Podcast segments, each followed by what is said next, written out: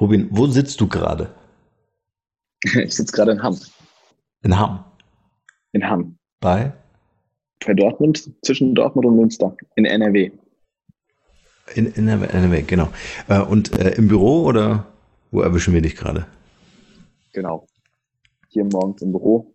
Jalousien schon ein bisschen unten, weil die Sonne stark reinscheint, aber. Äh das ist auch so ein Luxusproblem im Winter.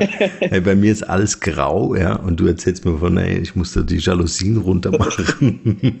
Nein, also das, ich bin ganz dankbar über die Sonne. Also es war die ganzen Tage jetzt viel zu grau. Ja, Deswegen wirklich. Freue ich mich sehr. Nur wenn ich auf den Bildschirm schauen muss, dann muss ich ein bisschen was erkennen. Deswegen die Jalousien. Ja. Sind alle schon da in deinem Büro? Wie viel seid ihr? Äh, wir sind 15 Leute, aber davon sitzen nicht alle hier in Hamm im Büro, davon sitzen neun in Hamm und sechs in Berlin. Mhm. Und äh, von den neun hier sind jetzt gerade sieben. Okay, das heißt, ihr habt zwei Standorte? Genau. Ah, aber okay. der Hammer Standort ist eigentlich der Hauptstandort und in Berlin sind wir eingemietet im Coworking Space. Ja, okay. Cool. Äh, wir sind schon mittendrin. Ähm, ich würde dich bitten, mach doch vielleicht noch so ein kurzes Intro äh, über dich. Wer bist du als Privatperson und was genau ist dein Business? Okay. Ja, mein Name ist Rubin Lind. Ich bin, nee, wir fangen nicht mit einem Jahr an. So nochmal. Mein Name ist Rubin Lind. Ich bin, jetzt lach mich doch nicht aus dafür. Nein, überhaupt nicht. Ich finde es einfach geil. Alles gut.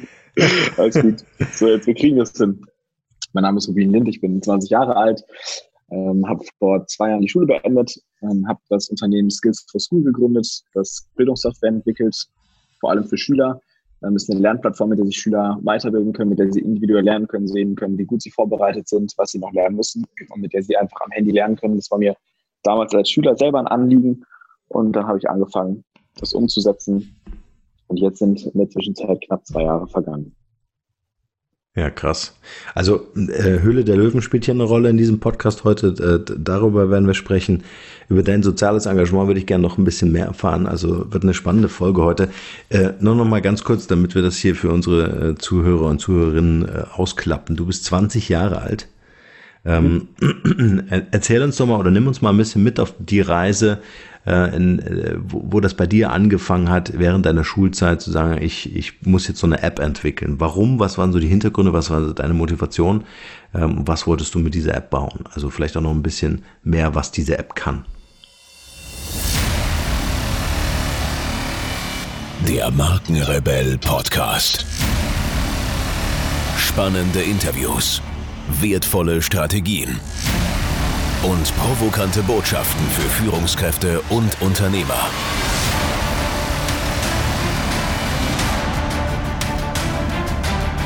Stell dich den Herausforderungen der Digitalisierung und setze als Marke ein Zeichen.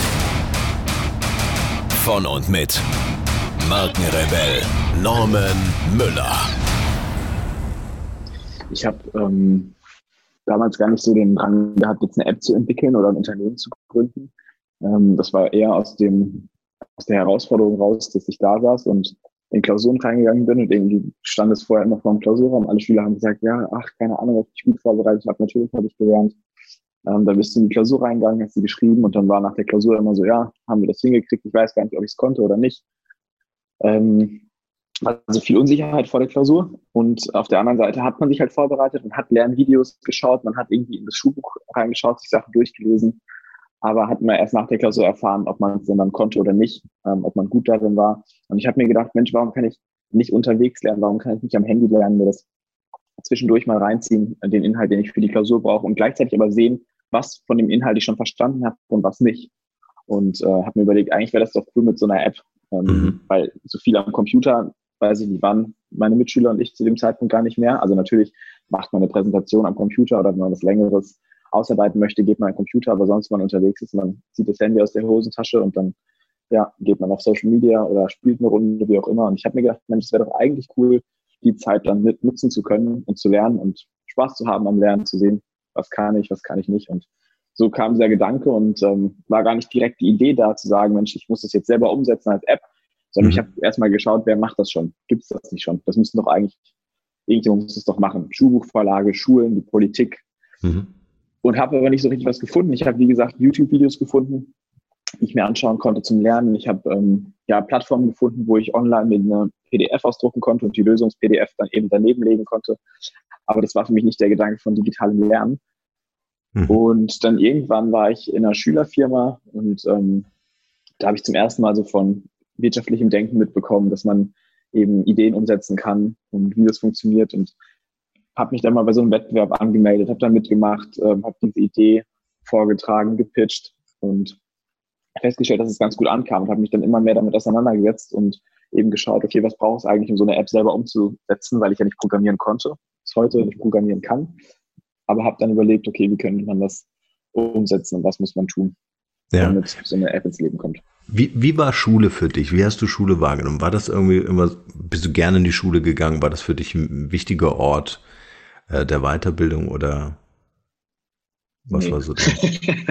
also ich, nee. bin, ich bin jetzt nicht total ungern in die Schule gegangen. So Leute in der Schule waren ja schon in Ordnung. Ja. Man hat da schon eine gute Zeit gehabt. Also war eigentlich schon super unbeschwert, so das Leben, würde ich sagen. Mhm. Ähm, aber es war jetzt nicht so, dass ich jeden Morgen gedacht habe, wow, da kann ich das Wissen hernehmen, das ich fürs Leben brauche. Weil wenn ich das wissen wollte, dann habe ich es gegoogelt. Und dann war mir das egal, ob ich das in der Schule gelernt habe oder nicht. Natürlich kriegst du da recht viel Allgemeinwissen mit. Und das hilft dir schon. Ähm, aber ja, alles Wissen, was du haben möchtest, hast du letztendlich in deiner Hosentasche. Und ich finde es viel wichtiger zu lernen, was davon man gebrauchen kann, wie man das anwenden kann. Ähm, und das war aber nicht so das, was wir in der Schule gelernt haben, sondern wir haben halt vor allem gelernt, da eben Fakten auswendig zu lernen. Und mhm. äh, ja. Weil äh, das finde ich nämlich auch einen sehr, sehr wichtigen Beitrag, den du mit deiner Arbeit machst, dass du einfach ähm, äh, so dieses äh, Bildungssystem, was wir einfach, was so, was so, was so unerschütterlich ist. Also ich bin sehr starker Kritiker, muss ich sagen. Ähm, ähm, also, dass, dass das Thema Schule einfach finde ich, so unlebendig ist und so, so weit weg von dem ist, ähm, was wir eigentlich brauchen in der Wirtschaft. Also wenn ich an die ganzen digitalen Themen denke, und ich erinnere mich selber an meine Schulzeit, da haben wir eine Parallele, äh, bei uns hieß das damals ähm, Projektbüro, ja, da konntest du einfach lernen oder, oder mal reinschnuppern, wie so ein Unternehmen funktioniert, äh, was dich ja letztendlich auch so ein bisschen inspiriert hat. War das eine Initiative der Schule tatsächlich? Das war eine Initiative der Schule. Da war mein ähm, Sozialwissenschaftslehrer, ich hatte einen Sozialwissenschafts-LK, mhm. äh, hat er gesagt, Mensch, schau doch mal da rein, vielleicht ist Sehr das was cool. für dich. Yes. Und so kam das, genau. Ja, da bist du in Kontakt gekommen mit dem Thema Unternehmertum. Genau, da zum ersten Mal. Also mir war das vorher gar nicht so bewusst, dass ich eben rausgehen kann, mhm. ein Produkt irgendwie ins Leben rufe und das verkaufe. So klar, ja. mir war bewusst, dass Leute das tun, aber dass, dass ich das jemals machen würde, so hatte ich nie im Kopf. Also haben wir nie groß in der Schule darüber gesprochen und da haben wir Energieberatung gemacht. So, das konntest du immer nur machen, während du in der Schule warst. Also das hast du meistens halt zwei bis drei Jahre gemacht, von der 10. bis zur 12. Klasse und danach warst du wieder raus. Mhm. Aber in der Zeit hast du halt eine Menge gelernt, ne? vom Angebot schreiben, über die Vermarktung, über den Auftrag durchführen, über die ganze Abwicklung. Ähm, also du hast so den ersten Eindruck bekommen, was es mhm. heißt, ähm, ja, eben wirtschaftlich zu agieren. Ja. Wie alt warst du, als es dann so losging, als du für dich äh, entschieden hast, okay, es muss jetzt hier eine Plattform, eine, eine digitale Plattform, eine App geben? 17. 17 Jahre. Genau, also jetzt ist es so vor drei, ja, ich bin jetzt 20, also vor drei Jahren. Ja. ja. Da, kriegt man auch mal ein Gefühl, ich finde das faszinierend, äh, äh, mal ein Gefühl, in welcher Geschwindigkeit das alles stattgefunden hat. Echt, was, das was wir jetzt erzählen. So, ja. Ich, ich denke mir immer so, wenn ich das, also wenn ich mit dem Wissen, was jetzt nach drei Jahren da ist, damals gestartet hätte, hätte ich das Ganze wahrscheinlich in einem Jahr geschafft. Aber auf dem ganzen ja. Weg lernt man halt unglaublich viel und ja. äh, genau macht halt den einen oder anderen Fehler. Ich würde jetzt inzwischen vieles wahrscheinlich anders machen. Aber so ist das, ja. Stark. Ähm, nimm uns mal an dem Moment mit, äh, wo es darum geht, du hast eine Idee gehabt, du hast ein Konzept gehabt. Äh, wie hast du es ausgearbeitet und wer hat es dann letztendlich umgesetzt? Ich bin ja, wie gesagt, zu diesen Wettbewerben gegangen, habe das dort mhm. vorgestellt, habe gesagt, mhm. hier so und so würde so eine App aussehen, das möchte ich damit bewirken, das ist das Ziel dahinter und die Vision. Und dann kamen zum Teil Leute auf mich zu, die gesagt haben, hey, hast du schon für den und den Bereich jemanden? Oder wollen wir da mal drüber sprechen? Oder vielleicht kann ich dir hier jemanden empfehlen. Und dann habe ich festgestellt, Mensch, irgendwie macht das Sinn, sich mit diesen Leuten auszutauschen und zu schauen, wo sind da gemeinsame Synergien, wo kann man sich ergänzen. Und habe das gemacht, habe dann aber damals auch mit einem Freund von mir darüber geredet, der mhm. unter anderem äh, Informatik gelernt hat und Äh, der hat dann gesagt, ja, du, wenn du magst, ich finde das eine coole Sache, ich baue dir gerne eine Website. For free auch. Ist kein Thema, so mache ich, ähm, finde ich cool, ich unterstütze das. Mhm. Und mit dem habe ich mich dann immer wieder zusammengesetzt. Und der konnte aber nicht äh, jetzt dann Frontend, Backend, die ganze Programmierung der App übernehmen, aber hat halt so die Außendarstellung, die Website übernommen ähm, und hat aber ein gutes technisches Verständnis. Und dann habe ich gefragt, hier kann ich dich bei Technikfragen fragen, was ist, wenn ich Entwickler finde, die sagen, die würden entwickeln, kannst du das so ein bisschen begleiten? Und das hat er gemacht. Mhm. Ähm, und dann habe ich angefangen, an Universitäten und Hochschulen zu gehen und habe dort ähm, eben die Idee gepitcht und habe gesagt, hier gibt es nicht Studenten, die das spannend fänden, die sich vorstellen könnten, da mitzuarbeiten. Und habe damals von den Wettbewerbsgeldern, die reinkamen, ich habe irgendwie bei einem Wettbewerb mal 500 Euro, dann mal 1000 Euro, bei den größeren dann mal 10.000 Euro mitgenommen, habe dann von dem Geld diese ersten Studenten bezahlt, die entwickelt haben für uns mhm. und habe damit eine erste Version in den App Store bekommen. Sehr cool. War das, eine, war das, eine, Strategie von dir? Also das zu sagen, ich gehe an die Wettbewerbe, um Geld zu kommen und dieses Geld zu reinvestieren? Ich habe tatsächlich nie damit gerechnet, dass ich gewinne. also das hat sich ja, ich, ich das war ja, das war, da war ich ja noch in der Schule zu der Zeit. Ja, ja. Also da war ja noch nicht klar, dass ich das jetzt irgendwie ähm, dauerhaft machen werde, sondern es war ja immer noch so ein Projekt mhm. eben. Und ich bin zu den Wettbewerben, zu einem Wettbewerb beispielsweise, da habe ich auch gar nicht damit gerechnet, dass das überhaupt irgendwas bringt. Und da gab es 500 Euro. Mhm. Ähm, und dann habe ich gedacht, gut, dann gehe ich halt als Übung hin, sondern am Ende des Abends stehe ich dann mit diesem 500-Euro-Scheck und habe gewonnen. Und das ist irgendwie so als 17-Jähriger, wenn du einfach so, so eine Idee ausgedacht hast, ist das schon cool. Das ist super bestätigend, dass Leute sagen, ja, total. ey, das brauchst du irgendwie. Und du ja. bist total ermutigt, darin weiterzumachen. Und dich pusht das irgendwie voran und denkst so, ja, wenn ich jetzt aufhöre, das wäre irgendwie traurig, weil die Leute finden es ja scheinbar gut. Mhm. Und irgendwie wird es gebraucht. Und das hat mich dann schon ermutigt, weiterzumachen. Ja. Stark. Aber es war jetzt keine geplante Strategie von mir, dass ich sage, ich gehe jetzt zu den Wettbewerben, nehme da Geld und also jetzt rückwirkend könnte man das denken, weil es irgendwie super gut funktioniert hat. Aber ich mhm. bin einfach zu den Wettbewerben, um zu lernen, um auch mhm. für mich so ein bisschen zu lernen, wie präsentiere ich Na, das cool. Unternehmen mhm. nach außen, wie präsentiere ich die Idee und ja, bin so weitergekommen. Weil das ist ja oftmals das große Problem, ne? Wie finanziere ich das Ganze? Wie kriege ich die PS auf die Straße? Ja? Also Richtig, ja. Aber äh, sehr schöne Idee, auch äh, dich wirklich mit anderen zu verbünden. Ja, hätte sich auch selber hinsetzen können, um die Programmiersprache zu lernen. Aber hast die Zeit einfach äh, besser genutzt. Ja, ja also ich, ich glaube, es kommt einfach immer darauf an, wo man sich selber ähm, auch gut einordnen kann. Also ich kenne auch Leute, die sagen, dann gut, ich habe mir das selber beigebracht. Mhm. Und ich habe dann noch zwei andere Jungs geholt, die irgendwie programmieren. Und wir programmieren jetzt hier zu dritt unsere Apps. Und das ist auch total in Ordnung. Mhm. Aber mir war halt wichtig mit dem Produkt, wenn ich es dann baue, dass möglichst viele Menschen erreichen, dass viele Menschen damit ja. lernen können, dass wir damit positive Veränderungen schaffen. Und ich glaube halt, wenn ich selber mich hingesetzt hätte und angefangen hätte zu programmieren, dann hätte das wahrscheinlich nicht so gut geklappt oder würde in Zukunft wahrscheinlich auch nicht so gut funktionieren. Mhm. Du bist ja jetzt ein Vertreter der äh, Generation Z. Richtig. Ich glaube, bis 95 bis 2000, da falle ich rein. Nee, beziehungsweise mhm. zwischen 95 und 2000, da streiten sich die Autoren ja manchmal. Mhm. ähm, was würdest du sagen, was macht deine Generation aus? Das wurde ich schon ein paar Mal gefragt und ich bin immer schlecht darauf, darauf zu antworten.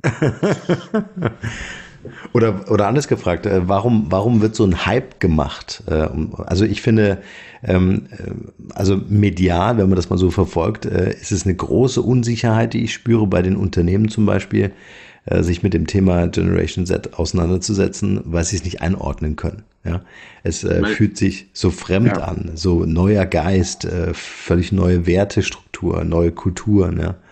Ähm, ich glaube tatsächlich gar nicht, dass die Werte so viel anders sind. Ja. Ich glaube einfach nur dadurch, dass einfach dieses Aufwachsen mhm. nicht mehr so stattgefunden hat wie früher, wo ich eben nicht diese digitale Vernetzung schon so früh im Leben hatte oder beziehungsweise ja. vielleicht gar nicht hatte, sondern wo ich am Schnurtelefon saß, wenn ich jemanden anrufen wollte und dann aufpassen musste, dass es nicht zu lange gedauert hat, sonst kostet es ganz viel. Äh, das kenne ich ja, das kenne ja selbst ich gar nicht mehr richtig. Ähm, ja, ja. Ich kenne das noch, wenn ich auf die Internet-Taste gekommen bin, bei meinem ersten Handy so dann schnell wieder raus, damit es nicht zu viel kostet. Ähm, aber sonst jetzt auch die, die, die Leute, die jetzt aufwachsen, wenn ich das sehe bei meiner kleinen Schwester in der fünften Klasse, so, die laufen alle mit dem iPhone rum. Mhm. Und äh, ist einfach ein ganz anderer, äh, ja, ganz anderes Verständnis äh, von den Dingen, habe ich manchmal das Gefühl. Ähm, und da wissen dann die Unternehmen halt nicht, okay, teilweise sind wir noch so altmodisch, teilweise sind unsere Systeme so alt, die Technologie entwickelt sich so schnell, die jungen Leute sind aber mit dieser Technologie aufgewachsen, kennen diese Technologie also aus ihrem Alltag, mhm. ähm, finden die die dann wieder bei uns im Unternehmen, sind wir spannend als Arbeitgeber, gleichzeitig durch diesen Generationenshift. Mhm. Sagen halt alle, okay, War of Talents wird kommen. Ähm, wie kriege ich die jungen Talente und stellen halt fest, naja, Kicker und Red Bull irgendwie ins Büro zu holen, bringt jetzt auch nicht. Mhm. Äh, und dann stellt man auf einmal fest, so die ganze Generation fragt nach Sinn. Fridays for Future kriegt Aufmerksamkeit. So, ich weiß nicht, ob sowas vor zehn Jahren denkbar gewesen wäre, yes. aber wir schaffen auf einmal super viel Aufmerksamkeit auf Sustainability, auf, ähm, ja, auf nachhaltiges Denken, Wirtschaften, Handeln. Mhm. Ähm, zumindest bei einem ganz großen Teil der Gesellschaft. Und ein ganz großer Teil davon eben sind die jungen Leute, die da vorangehen. Und da sind die Unternehmen natürlich verunsichert, okay, was können wir machen, damit äh, junge Leute zu uns ins Unternehmen kommen, wie kriegen wir die dazu? Ja, und gleichzeitig sind dann irgendwie andere Gehaltsvorstellungen da als früher. Früher hat man auch mal irgendwie drei Monate Praktikum sonst gemacht. Heute guckt dich jeder Praktikant komisch an, wenn du dem nicht irgendwie Geld auf den Tisch legst. Und mhm. ähm, ja, da hat sich schon einiges gedreht. Ja, ja, spannend, weil, weil die Frage gerade reinpasst. Ähm, äh, Thema äh, sinnstiftend, ja, also äh, zum einen mit dem, mit dem Unternehmen selbst, aber auch Thema Nachhaltigkeit. Ähm, war dir das von Anfang an klar, dass, dass du mit deinem Unternehmen da irgendwie einen Beitrag leisten möchtest? Ich habe ja damals als erstes Unternehmen, weil ich zum einen kein Geld für eine GmbH hatte mhm. und zum anderen, weil ich gar nicht das Bedürfnis hatte, damit Geld zu verdienen, ähm, gut, ist einfach gesagt als, äh, als Schüler, dass man nicht das Bedürfnis hat, damit Geld zu verdienen. Aber mir war jetzt der Gedanke, so wie man vielleicht von anderen Leuten, die jetzt ein Startup hochziehen wollen und dann Exit machen. Ähm, also man konnte mir nicht nachsagen, dass ich das mache, um damit äh, irgendwie reich zu werden. Ja. Sondern ging es tatsächlich darum, da was zu schaffen, was andere Leute begeistert, was andere Leute nutzen können. Deswegen habe ich eine GUG gegründet. Also die UG eben als Unternehmergesellschaft, weil das Geld für die GmbH nicht gefehlt und dann habe ich das ganz gemeinnützig gemacht. Mhm. Weil ich den Gedanken hatte, eigentlich wäre es doch cool, wenn jeder ähm, damit lernen könnte, wenn digitale Bildung jedem zugute kommt, mhm. weil so ein bisschen die Diskrepanz bis jetzt im Bildungssystem ja darin liegt, wenn ich Eltern habe mit einem finanziell guten Background, die vielleicht noch akademisch ausgebildet sind, dann können, ist die Wahrscheinlichkeit, dass ich als Kind auch relativ gut vorankomme, schon mal relativ hoch. Weil entweder können meine Eltern selber helfen oder wenn sie es nicht können, weil sie zu beschäftigt sind, wie auch immer, dann wird mir halt Nachhilfe bezahlt. Das heißt, mein Abschluss ist mir eigentlich ja, mehr oder weniger so gut wie sicher. Wenn ich jetzt hm. aber Eltern habe, die nicht diese Möglichkeit haben, wo nicht dieser finanzielle Background oder die akademische Ausbildung da ist, dann wird das schon schwieriger. Und dann kann ich mir vielleicht nicht die Nachhilfe leisten. Und dann bleibe ich auf der Strecke. Und so entsteht halt Chancenungleichheit, gerade in unserem Bildungssystem. Ich glaube, auch die PISA-Studie, die vor kurzem rausgekommen ist, hat das auch nochmal ganz stark dargelegt, dass wir immer noch viel Chancenungleichheit im Bildungssystem haben. Und dann dachte ich mir, naja, ein Handy hat ja eigentlich jeder, oder zumindest einen Internetzugang am Computer, Tablet, wie auch immer. Wieso kann man das dann nicht nutzen, ähm, um individuelles Lernen auf eine Person abzustimmen und jeder Person die Möglichkeit zu geben, sich damit auf Unterricht, auf Schule, aufs Leben vorzubereiten. Und das war so dieser Grundkerngedanke von Skills for School. Ähm, weshalb wir das damals gemeinnützig gemacht haben oder weshalb ich damit gemeinnützig gestartet habe. Das hat sich dann aber irgendwann geswitcht, als ich festgestellt habe, Mensch, dafür würden zwar Stiftungen Geld bezahlen, aber nicht in den Summen, damit wir da ein größeres Unternehmen draus aufbauen können, damit da mehr Leute reinkommen und das Ganze wachsen kann. Weshalb ich mich dann doch dazu entschieden habe zu sagen, wir machen eine GmbH, wir holen Investoren rein mhm. und wir monetarisieren das mit 10 Euro im Monat. Ähm, genau, und bauen halt eben so ein Geschäftsmodell dahinter. Äh, ja, aber sind dann nicht länger gemeinnützig. Aber der Grundgedanke war eben auch dieses, ich möchte was verändern. Das merkst mhm. du auch eigentlich bei allen Leuten, die zu uns reinkommen. Die treibt immer noch der Gedanke, hey, Bildung für alle, wir wollen jedem mhm. diese individuelle digitale Bildung zugutekommen lassen. Ja, ja. Lass uns doch mal einsteigen in, ähm, äh, in, in eure Software. Wie funktioniert sie einfach für, für unsere Zuhörer, die das jetzt noch nicht gesehen hat oder noch nicht gesehen haben, auf dem Handy ausprobiert haben oder so? Wie funktioniert das und äh, wie hilft es äh, dem Nutzer oder dem Schüler? Du kannst eigentlich in drei Schritten anfangen zu lernen. Du gehst in die App, gibst kurz deinen Namen ein, wählst Bundesland, Schulform, Schulfach. Dann werden dir die Themen angezeigt, die gerade für dich relevant sind wählst die Themen aus, stellst dir dein Paket zusammen und fängst an zu lernen. Also du bist eigentlich nicht mal 30 Sekunden bei deinen ersten Aufgaben, die du bearbeiten kannst. Und dann hast du da interaktive Aufgaben, die dir gestellt werden. Du hast häufig Fragen, also du hast eigentlich immer Fragen, musst diese beantworten in verschiedenen äh, Arten und Weisen. Entweder Sachen hin und her schieben, Texte eingeben, Texte anklicken, Bilder hin und her ziehen. Und wenn du es nicht hinkriegst, dann kannst du dir Tipps ähm, geben lassen, immer bis zu drei Tipps, die dich auf die Aufgabe hinführen. Und solltest du es falsch beantworten, dann bekommst du eine Erklärung, warum das, was du angekreuzt hast, falsch ist und wie ähm, der Lösungsweg sein müsste und wie es richtig geht. Und so versuchen wir eben in so kleinen Häppchen, Fragen- und Aufgabenweise das Wissen zu vermitteln und gleichzeitig dem Schüler anzuzeigen, wenn ich dann wieder rausgehe aus diesem Fragenmodus, so viel habe ich schon geschafft, dann und dann schreibe ich meine Klausur, so lange habe ich schon gelernt, so lange werde ich voraussichtlich noch lernen und so kann ich meinen Lernfortschritt viel besser einschätzen. Wow. Ich stelle mir gerade vor, ich äh, war jetzt im Geiste, während du das erzählt hast, ähm, äh, bei, den, bei den Hausaufgaben unserer großen Tochter. Ich weiß nicht, ob du es weißt, aber wir haben fünf Kinder. Äh, die, die älteste ist 19. Und ähm, also ich habe äh, über mehrere Altersklassen äh, der Kinder einfach auch so Einblick, was, was da gerade in der Schule gefordert ist.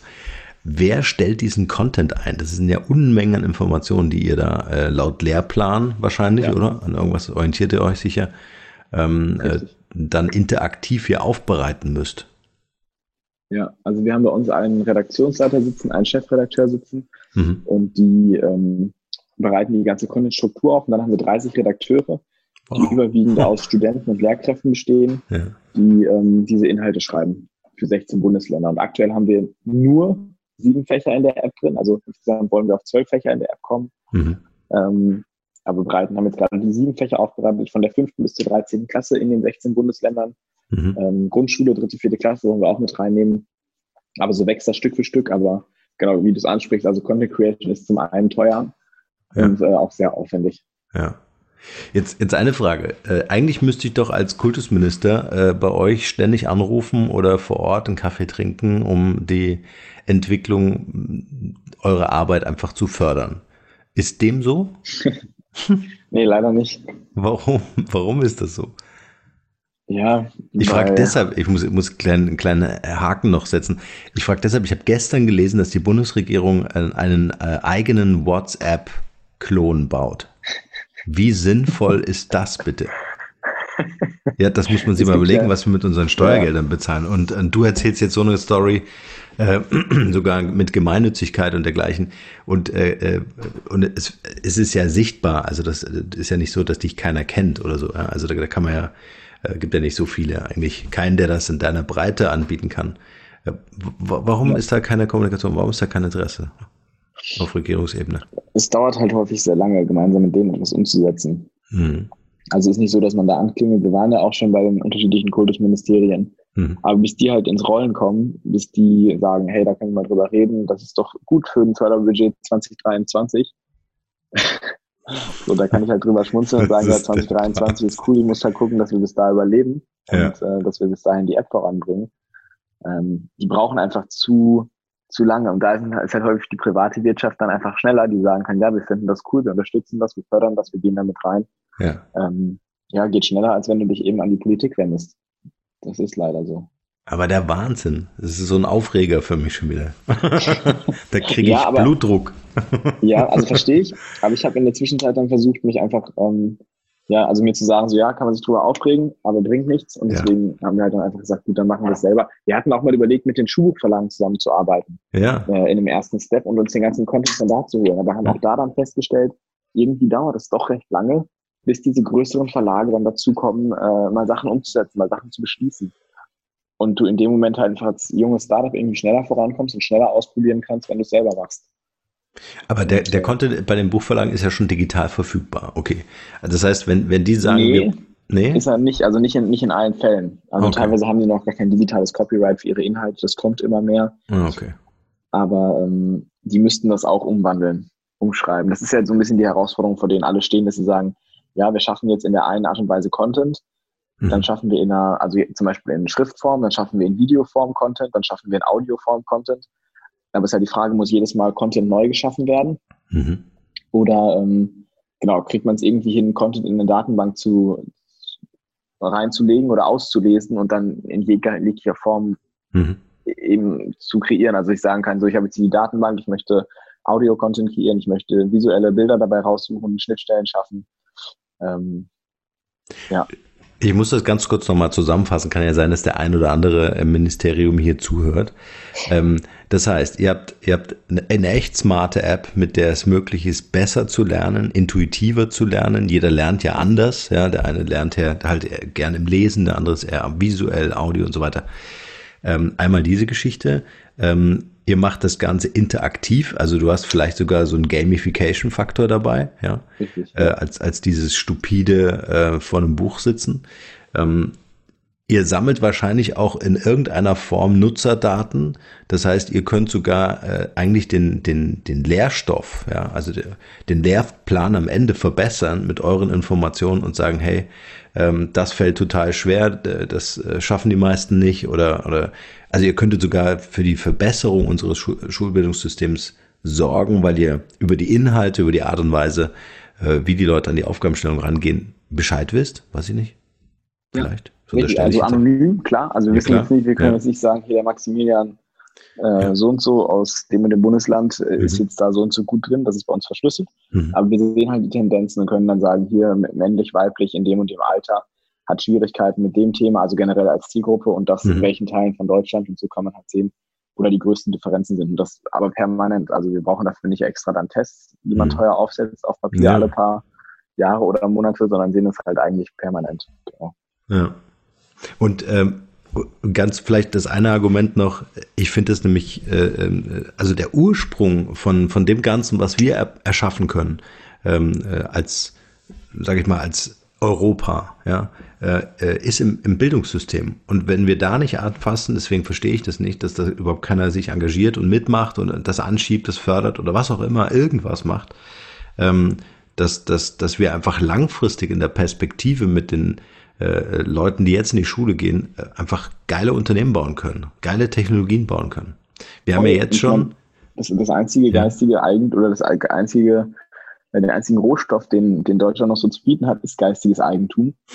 Und wenn wir nicht darauf aufbauen, wenn wir nicht das ausbauen und fördern, dann wird es schwierig, wirtschaftlich mitzuhalten. Ja. Das ist auch immer mein, mein Lieblingstest, ja? also die Leute zu bitten, mach dein Handy an und sag mir bitte, welche App auf deinem äh, Startscreen ist aus Deutschland. Und kriegen die Leute das hin? Was, ob die das hinkriegen? Ja, genau. Weiß ich nicht. Aber ähm, ich gucke jetzt gerade auf mein Handy, da ist alles aus Amerika. Es kommt nichts aus Deutschland. Vielleicht Spotify noch Europa könnte man noch durchgehen lassen. Aber dann war es das auch schon. Also auf gut Deutsch. Wir äh, mehr Apps. Ehrlich?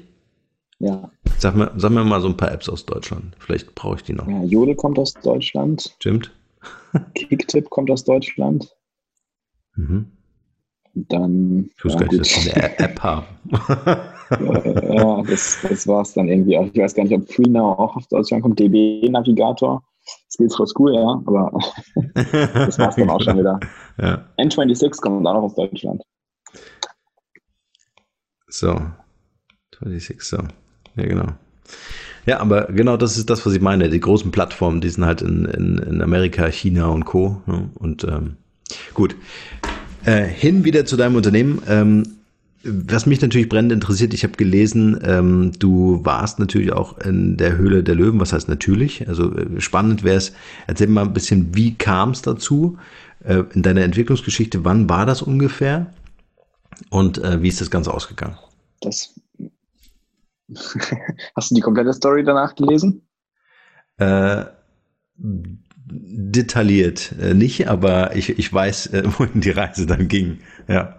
Aber erzähl mal, also ich finde, okay, dann ist find, ja. also also einmal finde ich so so Hintergrund äh, finde ich das einfach äh, mal wirklich. Ich habe noch nie mit jemandem gesprochen, der dort war. Ja, äh, ich gucke das so ab und zu, äh, eher zufällig. Es ist jetzt nicht so, dass ich mir da Popcorn und einen Timer stelle, sondern eher so zufällig.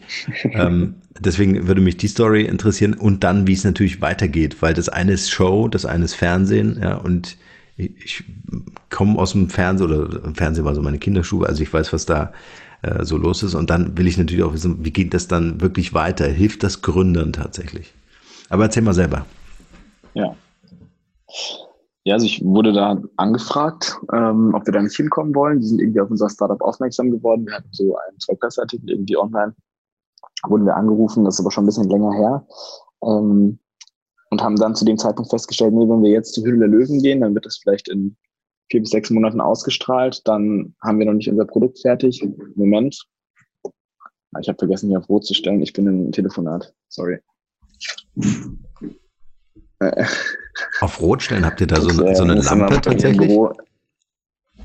Ja, ich habe eine Lampe außen, weil sonst, das kann ich nicht. Hier rennt sonst jeder rein permanent und ich brauche teilweise meine Ruhe mal, um zu arbeiten. Ja, das verstehe ich. Äh, deswegen, und wenn ich die Lampe anmache, dann weiß jeder nicht reinkommt. Und wenn die Lampe auch anklopft, reinkommt. Wenn die Lampe grün ist, kann man einfach reinkommen, ohne anzuklopfen. Okay, cool. das ist ein geiles System. Weißt du, ich habe den Fehler damals gemacht im Büro. Äh, ich habe Glastüren einbauen lassen. Fehler. Das sind auch Glastüren bei uns. Ich finde die auch so, sehr schön. Okay. Aber es sind Glastüren äh, so griffelte, weißt du? Also man kann da nicht durchgucken oder nur so, so nee. Schatten halt durchsehen. Ja, bei uns konnte man durchschauen und das war äh, ständig jemand in diesem, diesem Rahmen gestanden und hat wild gefuchtelt. Egal ob rot, rote Lampe oder nicht. Aber gut, zurück zu deiner Geschichte. Krass. Ja, sorry. ähm, wir haben dann da, wurden von Höhle Löwen angefragt, haben dann überlegt, nee, es ist noch irgendwie ein Tick zu früh. Das war, glaube ich, für die fünfte Staffel, also eine Staffel jetzt vor der, vor der, der jetzt, vor der Staffel, die jetzt ausgestrahlt wurde. Ähm, wurden dann aber nach dieser Staffel nochmal angefragt. Das war irgendwie, ich meine, im März, April diesen Jahres, also 2019. Und haben dann überlegt, Mensch, Jan, vielleicht machen wir einfach mal mit. Vielleicht gehe ich da mal hin, schauen wir das mal an. Ähm, nicht, dass wir jetzt unbedingt Investment von denen da haben wollen, aber ich dachte ganz, na gut, also man kann ja mal gucken, ob das irgendwie passend ist. Vielleicht sind ja spannende Investoren dabei. Ich habe tatsächlich zugegebenermaßen auch die Sendung jetzt nicht so oft verfolgt, aber halt immer mal wieder, wenn ich irgendwie was davon gehört habe. Man liest ja auf Gründerszene oder anderen Medien dann auch, ähm, wenn irgendwie die Show total spannend war. Und so habe ich mich dann entschieden, da hinzugehen. Wir haben dann im Juni abgedreht und ausgestrahlt wurden wir Anfang September. Du okay. darfst in der Zwischenzeit natürlich nicht darüber reden, auch nicht über ja. das Ergebnis etc. Ähm, du machst aber natürlich schon die Verhandlungen. Also ich wusste damals, wir wollen 700.000 Euro. Da standen eben diese 14 Prozent im Raum. Haben uns ja dann, was man auch in der Sendung sehen kann, ähm, auf 25 Prozent geeinigt, nachdem ich eigentlich abgesagt hatte und rausgegangen bin, weil die unbedingt 28 Prozent haben wollten ich gesagt habe, nee, mehr als ein Viertel meiner Firma gebe ich nicht weg. Ähm, Aber wie geil ist das? Äh, ich finde das, das muss ich kurz feiern. Äh, du gehst raus und sagst nee. und sie kommen tatsächlich mal hinterher, um dir ein anderes Angebot zu machen oder das Gespräch genau, zu suchen. richtig. Ja, sehr geil. Ja, dann sind sie eben rausgelaufen und äh, das waren der Maschmeier und der Kofler. Mhm. Und ähm, haben gesagt, okay, komm, dann machen wir das doch zu deinen Konditionen. Und ähm, habe ich gesagt, gut, finde ich, finde ich gut, dann machen wir das so. Und dann haben wir uns natürlich tatsächlich in die Verhandlungen gesetzt und du musst dir dann schon Gedanken machen, oh, will ich denn jetzt diese Promi-Investoren da drin haben? Haben die tatsächlich so ein, ist das tatsächlich Smart Money oder ist das einfach nur Geld, das die mir mitgeben?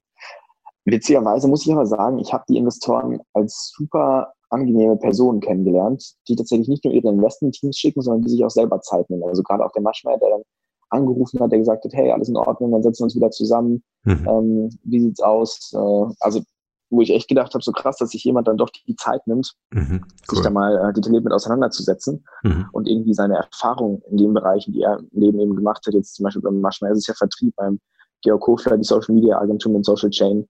Mhm. Ähm, äh, genau, also das ähm, hat, hat mich schon, schon verwundert eben, dass die dann so viel Zeit da reingesteckt haben, was ich halt so von anderen Interviews, die ich gelesen hatte, nicht so mitbekommen habe. War ich sehr positiv überrascht. Und dann sind wir halt in die Verhandlungen gegangen ähm, noch vor der Sendung auch. Ähm, du unterschreibst ja an dem Abend dann direkt so eine Absichtserklärung, ja, möchte ich tatsächlich machen, das war jetzt nicht eine Show. Ähm, aber du kriegst nie eine Zusicherung, ob es ausgestrahlt wurde. Das heißt, wir wussten nicht, ob wir jetzt ausgestrahlt werden oder nicht. Ähm, aber haben uns natürlich gefreut erstmal, dass dieser Deal zustande gekommen ist. Also das heißt, der, der, Deal kommt auf jeden Fall zustande irgendwie. Also du, so ein Letter of Intent wahrscheinlich äh, unterschreibst du dann. Ähm, aber du weißt nicht, ob es im Fernsehen tatsächlich dann auch ausgestrahlt wird. Bevor es hier gleich wie gewohnt spannend weitergeht, ein kurzer Hinweis in eigener Sache. Durch meine Mentorings zum Thema Personal Branding weiß ich, wie entscheidend die Umsetzung des erworbenen Wissens ist, um eine Persönlichkeit erfolgreich als Marke aufzubauen. Also habe ich ein Team zusammengestellt mit Leuten, denen ich vertraue und mit denen ich schon seit vielen Jahren zusammenarbeite, um für dich einen Personal Branding Full Service anzubieten. Was das bedeutet? Ich sag's dir. Wir bieten dir ab sofort das exklusive Personal Branding Mentoring mit mir an, erarbeiten für dich einen individuellen Masterplan entsprechend deiner finanziellen Möglichkeiten und erledigen die vollständige Umsetzung aller erforderlichen Maßnahmen. Auf diese Weise können wir den Erfolg deines Personal Brandings sogar garantieren. Du sparst dir damit eine Menge Zeit, hast Zugriff auf echtes Experten-Know-how und kannst sofort starten. Wenn das für dich als Einzelperson oder Unternehmen spannend ist, geh auf markenrebell.de slash personal-brand-mentoring.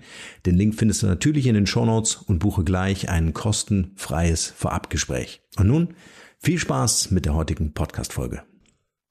Genau, du schreibst diesen Letter of Intent. Du hoffst, dass der ähm, dann, dann geht es halt in die Verhandlung. Also dann kommt die Due Diligence-Prüfung, du schaust, okay, passt mhm. das, was der gesagt hat, oder hat er uns angelogen? Mhm. Ähm, können wir das machen? Und du unterschreibst eben diesen, diese Absichtserklärung, mhm. weißt aber noch nicht, ob es im Fernsehen kommt. Mhm, und okay. da kriegst du erst irgendwie kurz vorher Bescheid. Ja. Die haben aber dann zwei Tage später direkt angerufen, meinten so, ja, mega gelaufen, cooler Dreh nochmal, äh, wir würden gerne vorbeikommen, würden äh, dieses drumherum drehen. Also ein bisschen im Büro, ein paar Aufnahmen und so, ein mhm. bisschen deine Hobbys zeigen. da musste ich auch lachen, nicht so welche Hobbys. welche Hobbys? Aber ähm, nee, genau, und dann, dann haben wir uns gedacht, na gut, dann wird es wahrscheinlich ausgestrahlt, haben uns dann gefreut und sind aber in die Verhandlung mit denen gegangen. Mhm. Ähm, und dann wurde das in, im Fernsehen auch ausgestrahlt am 3. September. Alle haben das mega gefeiert, haben so gesagt, boah, krass, 700.000 Euro. Ähm, und das klingt ja nach einer total hohen Summe an Geld, wenn man sich jetzt eben nicht länger damit auseinandersetzt und eben weiß, was es kostet, die ganzen Leute zu beschäftigen und sowas aufzubauen, dann stellt man fest, oh, das Geld ist ganz schön schnell weg. Mhm. Ähm, aber war trotzdem gut, dann haben wir es alles mitgenommen und äh, parallel im Hintergrund die Insolvenz der Firma abgewickelt. Weil ähm, der Deal nicht zustande kam. Weil wir einen alten Investor drin hatten und da hat sich das irgendwie ein bisschen, wir haben nicht so verstanden, da war das Ganze dann, gab es mhm. Uneinigkeiten bezüglich Verwässerung etc. Ja. Und dann hat es endlich dazu geführt, dass alle gesagt haben, gut, nee, dann gibt es kein weiteres Geld, dann äh, war es das jetzt. Das heißt, du, dann, du hattest in der Firma noch einen Investor drin, der das richtig. blockiert hat dann letztendlich? Warte mal ganz kurz. Mhm.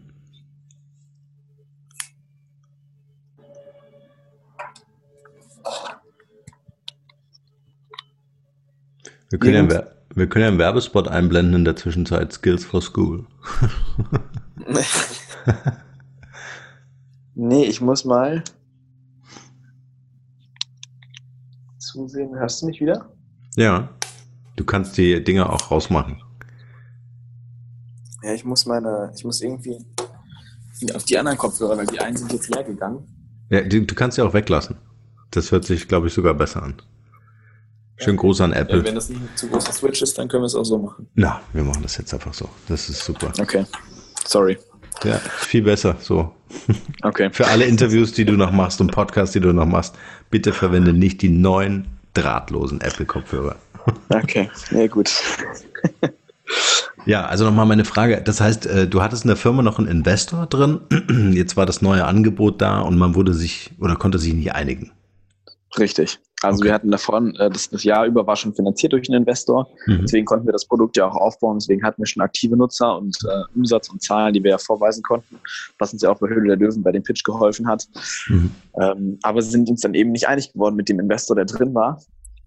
Und dann hat sich das Ganze eben gezogen, gezogen, gezogen, bis wir auf einmal festgestellt haben, Mensch, äh, jetzt irgendwie sind wir zahlungsunfähig und ähm, müssen gucken, dass da wieder Geld reinkommt. Aber wenn du zahlungsunfähig bist, bist du als Geschäftsführer nun mal verpflichtet, dann Insolvenz anzumelden. Und das heißt, ich habe irgendwie die Insolvenz ähm, eingereicht, sogar noch vor, nee, ich weiß gar nicht, es war, glaube ich, es war nach der Ausstrahlung, aber es war ziemlich um den Dreh rum. Also das mhm. war schon, war schon hart. So im Hintergrund, wir wussten auf der einen Seite ähm, die Ausstrahlung, alle haben es total gefeiert. Ähm, in der Presse war noch so, ja, kommt der die zustande, kommt der nicht zustande, man weiß es noch nicht, aber ähm, mega eigentlich schon mal diese Verhandlungen und war auch den Leuten gar nicht so wichtig, ob der zustande kommt oder nicht. Die wollten einfach nur diese Presse, diese Pressestory rausbringen, hey, mhm. äh, laufen irgendwie dem 19-Jährigen hinterher. Ähm, liest sich ja auch gut, aber mhm. was im Hintergrund passiert ist, eben hat kaum einer mitbekommen. Und äh, ja, dann irgendwann hat es dazu geführt, ähm, dass wir uns überlegen mussten, was machen wir jetzt? Weil du hörst ja nicht auf, an dein Unternehmen zu glauben, nur weil jetzt gerade mal das Geld fehlt. Mhm. Und du weißt ja, offensichtlich war ja Interesse da, weiter in die Firma zu investieren. Ähm, also musst du dir Gedanken machen, so wie kann man das Ganze jetzt wieder retten? Mhm. Und ähm, dann kam mir irgendwann der Gedanke, na gut, also wenn die Firma insolvent ist, dann wird die entweder zerschlagen und die Einzelteile im Unternehmen werden verkauft oder das Unternehmen wird als Asset, als Gesamtes verkauft. Und dann dachte ich mir, gut, an dem Startup an sich, so an unseren fünf Bürostühlen und den drei Tischen, so hat jetzt keiner großes Interesse. Hm. Ähm, das heißt, die Zerschlagung ist recht unwahrscheinlich. Das heißt, wahrscheinlich wird es versucht, im Ganzen zu verkaufen. Aber dann hm. macht es natürlich auch nicht so viel Sinn, einfach diese Software zu kaufen, weil wenn man, ja, also wenn man sich nicht damit auseinandergesetzt hat und wenn man jetzt nicht direkt äh, sagen kann, boah, das bilde ich bei mir ein, den ganzen Content, hat man nicht so viel Mehrwert, wenn jetzt jemand anders diese Firma kauft. Ja. Das heißt, mir kam der Gedanke, einfach selbst eine neue Firma zu gründen, da Investoren reinzuholen und mit den Investoren die Assets der alten Firma rauszukaufen. Mhm. Und so haben wir es dann auch gemacht. Und ähm, dann kam aber schon wieder die Presse zwischenzeitlich und hatte herausgefunden, dass Insolvenz eben äh, beantragt wurde, weil anscheinend schauen schon die Leute dann auch äh, immer mal wieder in diese äh, Insolvenzregister rein. Ähm, und gerade wenn man dann bei Höhle der Löwen war, haben die nochmal mehr ein Auge auf dich. Und dann hat irgendwie die erste Zeitung berichtet, hier, Jungunternehmer aus Hamm ist pleite. Was eine coole Headline. Ich glaube, es kommt immer noch. Wenn man Rubin Lind googelt, äh, ich glaube, die erste Headline, die kommt, Rubin Lind ist insolvent. ähm, kann man mal genau, rausnehmen. Dann, ja, ich glaube, genau, ich glaube, das nehmen die leider nicht raus. Die freuen sich über das Clickbait. Ja, klar. Ähm, aber dann haben wir weitergemacht und dann haben wir eben diesen ganzen Kauf durchgeführt und ähm, ja, haben das Unternehmen rausgekauft. Aber das war aber alles im Hintergrund abgelaufen. Und irgendwann hat auch da wieder die Presse darüber berichtet und dann war klar, okay, nee, alles ist gut. Ähm, aber das ist eben alles im Hintergrund zur Höhle der Löwen abgelaufen. Und äh, ja, ich weiß nicht, wahrscheinlich, ich weiß gar nicht, ob das zustande gekommen wäre, wenn wir nicht bei Höhle Löwen gewesen wären, ob wir mit anderen Investoren das vielleicht einfach hingekriegt hätten oder nicht. Witzigerweise sind Maschmeyer und Kofler immer noch ähm, so am Start, dass, sie, dass wir uns austauschen, dass wir sagen, ja, vielleicht ist es jetzt spannend für die nächste Finanzierungsrunde. Ich habe es jetzt erstmal mit anderen Investoren zwischenfinanziert. Mhm. Ähm, genau, aber so, äh, ja, also es ist, ist dann cool. schon nochmal mehr Trubel, als man denkt. Ja, und das ist vor allen Dingen auch eine heiße Zeit gewesen, ne, in der du äh, da Vollgas. Vor allen Dingen, was, was ich spannend finde, du hast gesagt, du warst 19 und sprichst mit Investoren. Hattest du irgendjemanden an deiner Seite, der dich da zu, auch zu Unternehmensbeteiligungen beraten hat? Also ich habe tatsächlich in dieser ganzen Zeit äh, des Unternehmensaufbaus habe ich immer wieder mit anderen Unternehmern gesprochen, mhm. wo ich gesagt habe, hey, habt ihr vielleicht mal eine Viertelstunde? Ich bin gerade dabei, da was aufzubauen. Ich würde mich super freuen, wenn wir uns mal austauschen können. Mhm weil ich einfach ja gar nicht das Wissen, also, so, ne, also woher nehme ich das Wissen zu Beteiligungen, zu Verträgen und so weiter. Ja. Ähm, und mir dann aber da Ratschläge zu holen und von deren Erfahrungen zu lernen, mhm, einfach super. zu hören, so welche Erfahrungen habt ihr in der Vergangenheit gemacht. Mhm. Von diesem Wissen konnte ich so profitieren. Also das hat mir wirklich geholfen. Dieses, ja. also im Endeffekt Mentoring. Ja, super. Also das ist das Beste, was du machen kannst, genau. Und die Leute zu fragen, die schon dort sind, wo du hin willst, ja. Richtig, ja. Absolut. Stark. Ich gucke so ein bisschen auf die Zeit, dass wir uns nicht allzu sehr verquatschen. Ja, sorry. ne, alles gut. Ich finde es super spannend, deine Geschichte und äh, auch deine Offenheit toll, dass du das hier mit uns teilst. Ähm, erzähl uns doch mal äh, vielleicht noch, wo ist die Firma heute? Also zum Thema, wie viele Nutzer habt ihr? Äh, wie, wie seid ihr gewachsen seitdem? seitdem? Also wir haben jetzt aktuell so 80.000 aktive Nutzer in der App pro Monat. Wow. Ähm, genau, haben eben diese sieben Fächer drin über Mathe, Geschichte, Bio, Chemie, Deutsch, Englisch. Ähm, das sind alles Fächer, die ich in der App lernen kann. Mhm. Und sind jetzt eben dieses Team aus knapp 15 Leuten und wollen jetzt auch natürlich da wachsen, plus die Redakteure natürlich. Ähm, haben jetzt inzwischen angefangen, den Skills for Work Teil aufzubauen, weil wir festgestellt haben, dass es bei den Schülern recht gut funktioniert mhm. und dass eben Schüler oder dass es da einfach gut funktioniert, dass Schüler gerne damit lernen ähm, und haben uns überlegt, ja, Unternehmen, da müssen die Mitarbeiter auch fortgebildet werden, da yes. müssen Mitarbeiter ausgebildet werden. Ähm, auch da ist ein super spannender Markt, denn wenn du halt eine einfache App hast, die ähm, einfach übersichtlich aufgebaut ist, mhm. dann äh, sind da die Unternehmen auch sehr dankbar. Das heißt, sie verfolgen auch das jetzt seit circa sechs Monaten mhm. und schauen jetzt, dass wir im nächsten Jahr, also 2020, ähm, einfach in Deutschland weiter wachsen und dann schauen wir mal, was die nächsten Schritte sind, wo uns die ja, Reise hinführt cool. und bin gespannt. Sehr, sehr cool.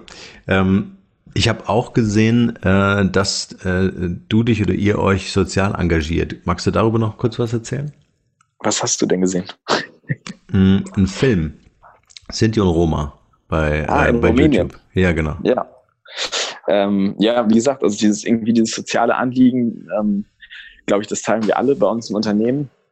Ähm, witzigerweise einer unserer Mitarbeiter, der hat einen Verein gegründet, um humanitäre, christliche humanitäre Hilfe in Osteuropa zu leiten, äh, zu, zu leisten und leitet diesen Verein neben äh, seiner Arbeit, die er eben hier macht. Und ich finde das super unterstützenswert. Und ähm, dann habe ich gedacht, Mensch, dann fahren wir da mal hin, dann nehmen wir das mal auf, dann zeigen wir mal, wie die Situation vor Ort ist, wie man den Kindern helfen kann. Und ähm, ja, sowas, ich, ich finde sowas einfach wichtig, weil ich denke, so uns geht es so gut, so keiner kann jetzt irgendwie stolz darauf sein, wo er geboren wurde und ja, ähm, ja. kann eigentlich auch wenig dazu. Aber dann kann man die Zeit, das Geld, das man irgendwie übrig hat, nutzen, um ähm, ja, Sinnvolles damit zu tun. Und äh, weiß ich nicht, das ist mir einfach ein Anliegen und deswegen ähm, teile ich das und deswegen ja. möchte ich einfach auch andere darauf aufmerksam machen, weil klar kann man das so für sich machen, aber ich finde, wenn andere sehen, hey, das ist einfach eine gute Option, ähm, das schenkt einem selbst, finde ich, auch unglaublich Freude, dann zu sehen, wie diese ähm, Kinder da jetzt in dem Fall glücklich sind und mhm. ähm, ja, gibt dir eine ganz andere Zufriedenheit, lässt dich ganz anders aufs Leben schauen und du weißt einfach so, hey, du brauchst viel weniger, um glücklich zu sein. Ähm, und wenn du zu lange in Deutschland bist, zu lange in der Startup-Szene unterwegs bist, dann äh, hat man irgendwann das Gefühl, so es braucht immer noch mehr, um irgendwie glücklicher zu werden. Und man muss noch vom einen Hype auf den nächsten aufspringen. Mhm. Und wenn man dann da hinfährt und irgendwie zwei Tage da ist, äh, so dann weißt du, du brauchst eigentlich gar nichts. Sehr cool. Ähm, ja, ja, großer Respekt. Also das finde ich echt eine coole Aktion. Deswegen wollte ich das hier unbedingt nochmal erwähnt haben, um auch so ähm, äh, so das vollständige Bild um dich ähm, äh, zu, zu malen. Äh, und um es noch zu vervollständigen und ähm, zu zeigen, was du in so kurzer Zeit auf die Beine gestellt hast. Ihr habt sogar noch eine, ein Event in Berlin 2019, im Oktober war es, glaube ich, ne? Mhm. Äh, Generation SEO. Erzählen wir uns da vielleicht nochmal ganz kurz, wie ihr euch da engagiert. Ähm, da geht es darum, Top-Talente unter 25 auszuzeichnen, mhm. äh, weil wir festgestellt haben, es gibt super viele junge, umtriebige Leute, die Sachen umsetzen, die Disziplin haben, die Dinge bewegen wollen. Ähm, aber die haben häufig zu wenig Aufmerksamkeit auf, ähm, auf dem, was sie machen und haben auch gar nicht so die richtigen Austauschpartner und irgendwie die Anlaufstellen haben uns überlegt, naja, es gibt Auszeichnungen eigentlich Sand am Meer, irgendwie klar, fängt an mit Forbes 30 under 30, dann jetzt in Deutschland gefühlt 40 unter 40, 35 unter 35. Das war jetzt nicht das Ziel, da nochmal eine weitere Auszeichnung zu schaffen mit den Top-Talenten unter 25, ähm, sondern zu sagen, wir wollen hier Leute zusammenbringen, die sich Gedanken machen über gesellschaftliche Innovationen, wie gehe ich gesellschaftliche Herausforderungen an, ähm, aber dann nicht nur aus dem Unternehmerbereich, weil häufig ist das so, also hat man so Segmente, so hier sind jetzt die Unternehmer ausgezeichnet und da haben wir ausgezeichnete Künstler und da haben wir tolle soziale Leute. Aber wir haben uns gesagt, wir wollen eigentlich schauen, was trägt unsere Gesellschaft. Haben uns da sechs Kategorien überlegt, von Entrepreneurship über Management, aber auch über Society, Digitales, Soziales ähm, und Kultur, um dann zu sagen, und diese jungen Leute sollen sich zusammen hinsetzen, sollen sich Gedanken machen, denen wird die Aufmerksamkeit gegeben mit so einem Award, dass sie eben schon alleine unglaublich ähm, ja, fähig sind und, glaube ich, tolle Sachen machen und Disziplin bewiesen haben in ihrem jungen Alter, aber dass sie zusammen sogar noch mehr schaffen können. Und ähm, ich glaube, das ist zum einen für die jungen Leute spannend, aber auch zum anderen für ältere Unternehmen etc. spannend, die feststellen, Mensch, da sind junge, umtriebige Leute, die wollen was erreichen. Und du hast ja vorhin auch gesagt, Unternehmen stellen sich die Frage, wie wollen wir das machen? Ja. Und ich glaube, gerade in Zusammenarbeit mit so jungen Leuten ähm, kann man noch mehr schaffen, kann man noch mehr Veränderungen schaffen und positiv äh, genau den Markt beeinflussen. Mhm. Wird es nächstes Jahr auch eine Veranstaltung geben?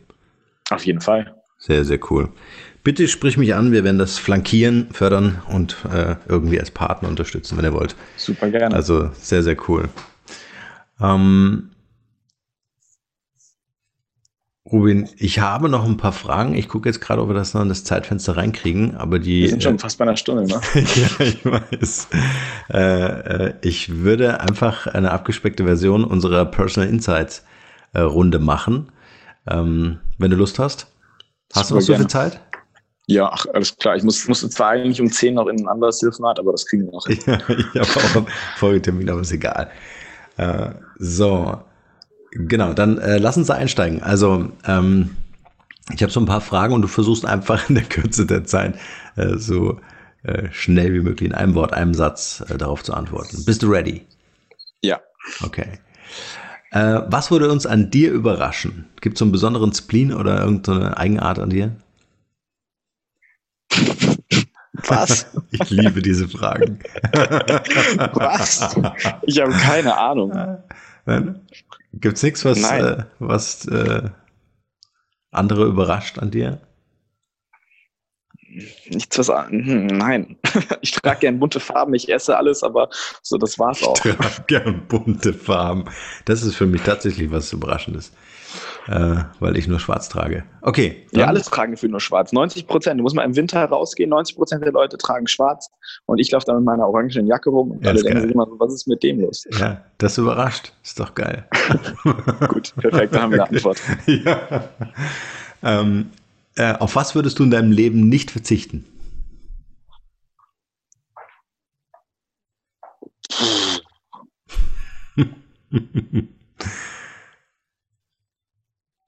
Gibt nichts eigentlich.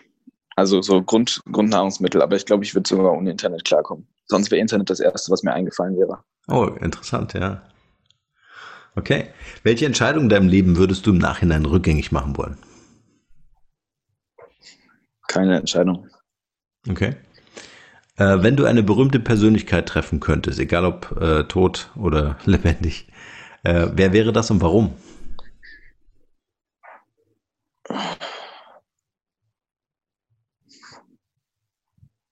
Was sind das denn für Fragen, ey? ich weiß es nicht. Ich kenne auch gar nicht so viele berühmte Personen. Das ist irgendwie. Äh, ähm, echt am überlegen gerade so. Irgend so ein Wissenschaftler wahrscheinlich, so Albert Einstein oder so. Ich finde, die, die haben schon, äh, haben schon Durchblick gehabt. Einstein ist sehr cool. Einstein ist wirklich sehr cool. Ja. Okay. Ähm, Soll ich das nochmal sagen, damit du es schneiden kannst? Nee, wir schneiden, wir schneiden nichts, das habe ich dir am Anfang nicht gesagt, aber das Ding geht so raus, wie wir es aufgenommen Nein, haben. Nein, wirklich? ja, natürlich. hey, du hast doch vorhin gesagt, ja, das gebe ich der Jessica für den Schnitt. Ja, unser Anfang, ja, unser Anfang. Das, das nehmen wir raus, weil das ist dann ah, zu okay, langwierig. Krass. Aber äh, es ist ein sehr sympathisches Interview mit dir. Sehr gut. ich das sehr geil. Weißt du, und, und das ist das, äh, was für mich, wir hatten es am Anfang über Podcasting oder, oder generell, also dieses Content Creation, um eine Personal Brand, so wie du eine bist, äh, äh, wenn das wirklich raw ist, wenn das wirklich äh, so ist, wie als würden wir uns irgendwo treffen, ja, dann hast du halt die rote Lampe nicht an, ja. Und dann findest du die Fragen halt total scheiße, die ich stelle. das ist völlig okay. Alles gut. Sehr, sehr geil. Okay. Ähm, äh, Buchempfehlung. Gibt es ein Buch, wo du sagst, hey, das ist wirklich das Ding für mich gewesen? Ähm, Superhubs ist ein cooles Buch. Superhubs. Superhubs von der Sandra Navidi, glaube ich, heißt die. Mhm. Ähm, geht um Netzwerke. Sehr cool aufgeschrieben. Machen wir in die Shownote einen Link. Drei Interviewgäste, die du für diesen Podcast hier empfehlen würdest. Wen würdest du gerne mal hören? Boah, du hattest schon über 700 Leute drin. Ich weiß gar nicht, ob ich dir äh, noch Leute empfehlen kann, die du nicht drin hattest. Ähm, der Tom Bachem ist mit Sicherheit super spannend. Mhm. Der hat unter anderem Sevenload gegründet, inzwischen die Code University. Cool. Ähm, also auch ein junger Unternehmer, der ist so Anfang 30. Dann den Daniel Zacharias. Mhm auch spannende Person, ist ein Jahr älter als ich, hat auch ein Unternehmen gegründet. Ähm, genau, und mit dem habe ich auch eine Company zusammen. Mhm. Aber nicht deshalb, sondern einfach, weil er tatsächlich ein ganz anderes Netzwerk hat, ganz anders tickt als ich. Mhm. Ähm, ganz anderes Sicht irgendwie aufs Leben. Ähm, hm, wen könnte man noch so empfehlen? Hm.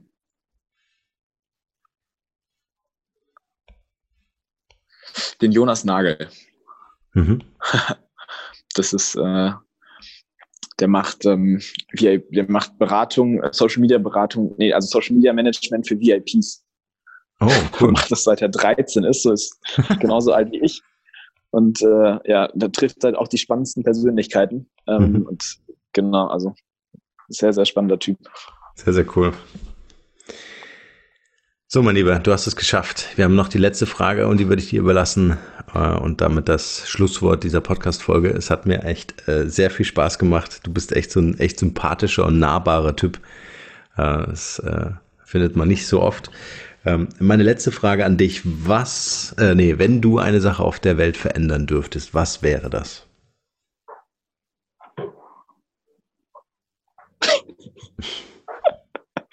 richtig philosophisch heute. Ja, total. Ja, die ist, die ist tatsächlich sehr gut, aber so eine Sache ist halt fast zu wenig. Ne?